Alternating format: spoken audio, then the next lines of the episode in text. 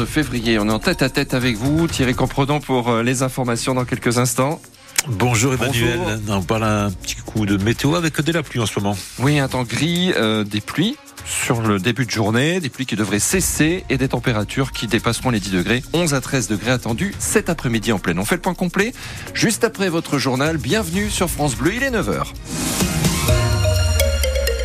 Une journée décisive pour l'avenir des galeries Lafayette. Le tribunal de Bordeaux doit dire aujourd'hui s'il valide ou pas le plan de sauvegarde proposé par le propriétaire de 26 magasins en France.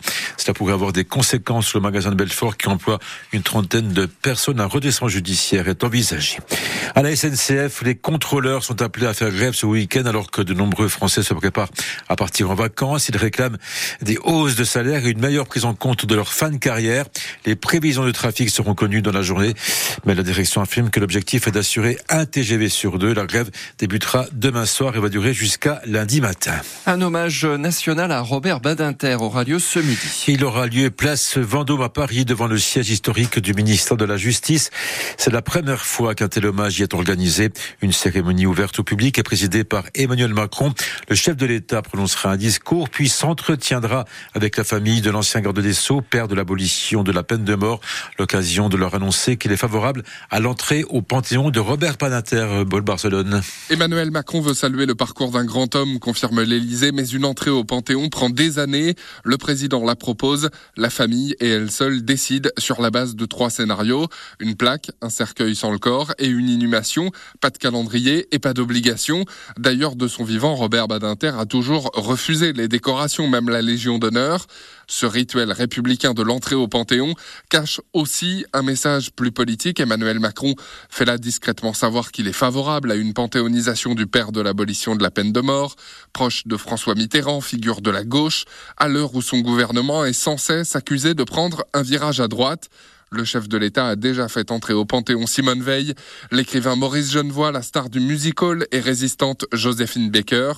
Avant Missak Manouchian, résistant, poète, ouvrier, communiste, dans une semaine jour pour jour, le 21 février. Et notez qu'à l'occasion de l'hommage national à Robert Banater, ce midi, à Belfort, les avocats vont se réunir devant le tribunal pour une minute de silence. Un bouquet de fleurs ou un tête-à-tête au restaurant? C'est aujourd'hui la Saint-Valentin, la fête des amoureux, une fête qui n'existe pas que dans l'esprit des parents ou des adultes. En général, les enfants savent eux aussi ce que ça veut dire.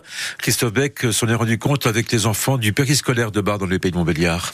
Pas de doute en effet. Oui, la Saint-Valentin, c'est l'amour. Au périscolaire de Bar, tenu par les Francas, la Saint-Valentin, on connaît sur le bout des doigts. la Saint-Valentin, c'est un moment fait pour les amoureux, c'est leur moment à eux. Ils font ce qu'ils veulent, ils sont assez grands annoncer leurs sentiments.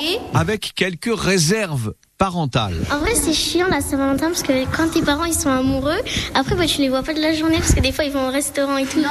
Et même à 8 et 10 ans, l'amour, on sait ce que c'est, parfois même avec plusieurs partenaires. Deux.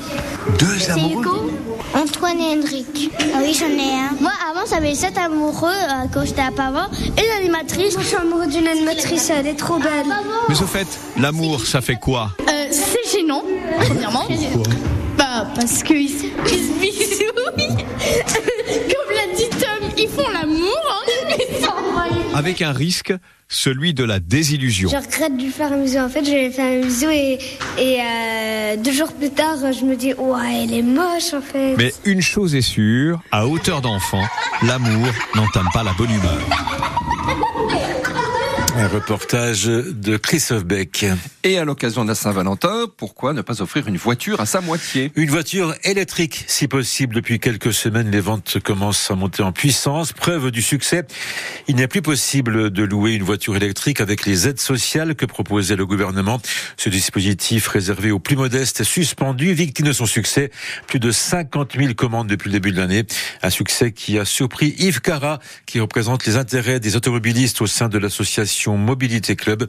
Il était notre invité ce matin à 7h45. C'est plutôt surprenant en fait parce que bon ben il y, a, le prix d'achat bien sûr, mais il y a la peur de la recharge et la peur de l'autonomie euh, qui, est, qui, est, faible, qui, qui finalement n'a pas été un frein. Autant l'autonomie, on peut se dire bon bah de toute façon ça va être une voiture dont je vais me servir uniquement peut-être pour tourner autour de chez moi, c'est un peu caricatural mais c'est ça. Et puis pour les longs trajets, je prendrai peut-être le train ou alors euh, j'irai avec un copain pour des voitures thermiques, euh, pourquoi pas. Mais effectivement la recharge c'est simple. Hein. Quand vous sortez de chez vous, vous dites bon je, je me recharge où? Parce qu'il faut bien voir que quand on il y a des bornes de recharge, c'est pas pour se garer, c'est pour se recharger.